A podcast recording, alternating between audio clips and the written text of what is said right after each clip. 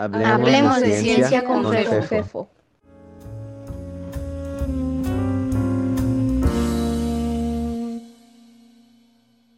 Estrellas.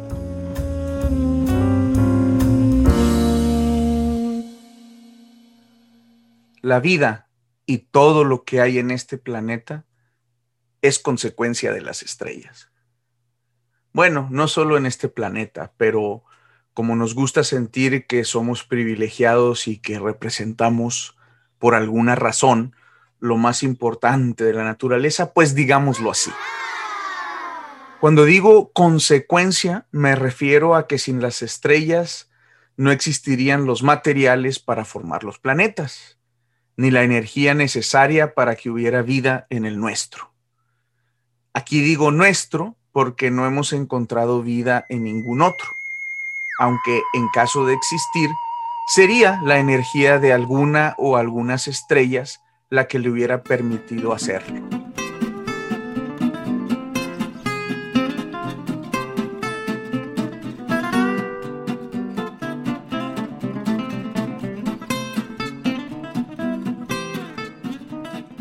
¿Qué es una estrella? Una estrella es un constante jaloneo entre átomos de hidrógeno bueno, principalmente de hidrógeno, ya que con el tiempo las estrellas van produciendo otros elementos. En el jaloneo participan las cuatro interacciones de la naturaleza que conocemos, gravitacional, electromagnética, nuclear fuerte y nuclear débil. Ese jaloneo produce elementos químicos diferentes al hidrógeno y una cantidad inmensa de energía parte de la cual recibimos como luz. Veamos cómo está la cosa. El material más abundante en el universo, que no necesita de una estrella para existir, es el hidrógeno. Sus átomos son los más sencillos posibles, un protón y un electrón. El hidrógeno no está distribuido de manera uniforme en el universo, y existen regiones con mucho y regiones con casi nada. En las regiones ricas en hidrógeno se forman nubes que poco a poco, gracias a la atracción gravitacional, se concentran en volúmenes cada vez más pequeños.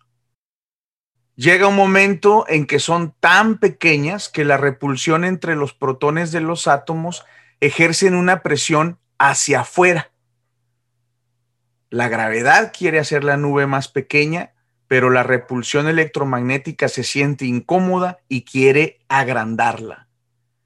En ese estira y afloja, ganará quien pueda jalar más.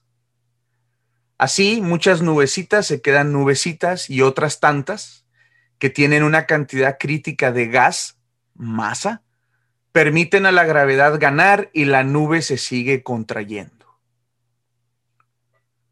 Notemos que en este proceso los átomos son sujetos de estiradas y jaladas en varias direcciones y por lo tanto están realizando movimientos rápidos y azarosos.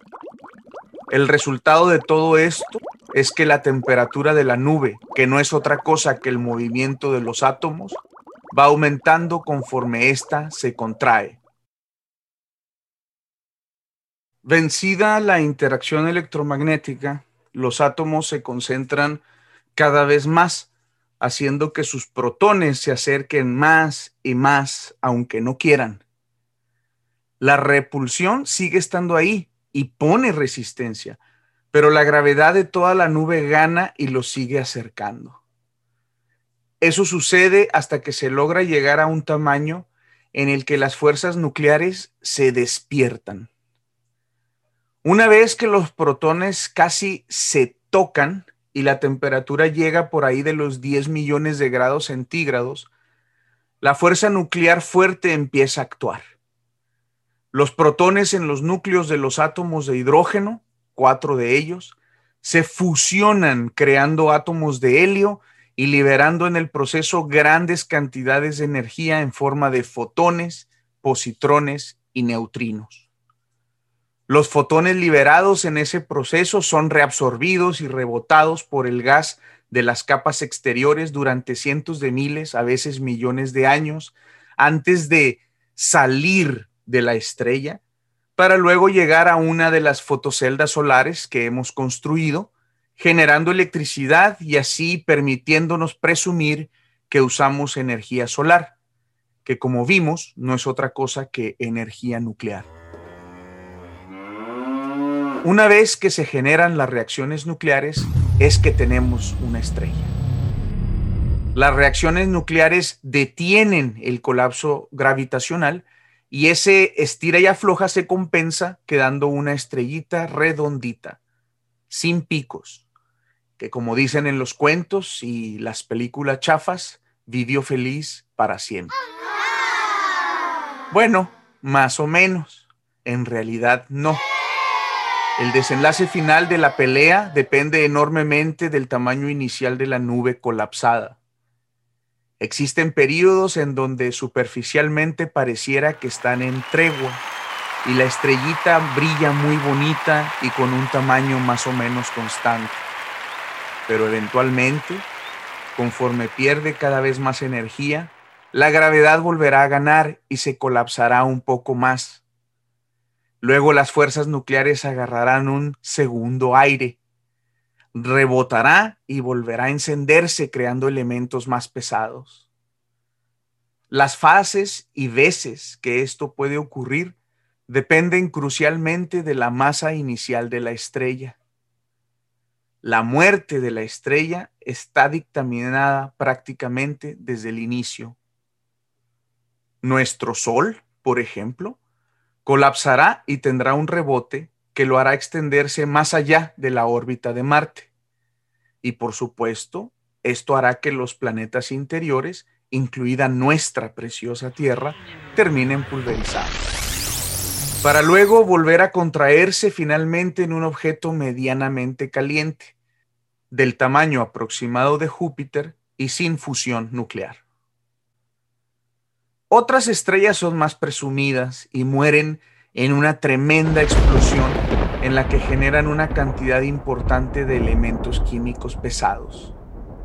Son estas muertes, llamadas supernovas, las que producen materiales que luego son utilizados para hacer los teclados de las computadoras en donde se escriben artículos sobre la muerte de las estrellas, entre otras cosas. Otro ejemplo de los materiales producidos en las supernovas es el oro que ustedes tienen en sus joyas.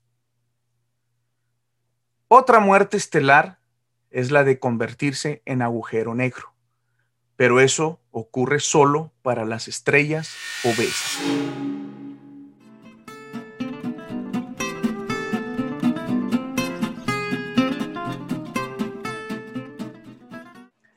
Como saben, en este espacio queremos hablar de ciencia, lo que en realidad nos permite hablar de cualquier cosa. Si tienen comentarios, quejas, sugerencias, peticiones, pueden contactarme a través del blog de Hablemos de Ciencia. Eh, la dirección es fefino.com o envía un mensaje de correo electrónico a fefo.aranda.gmail.com.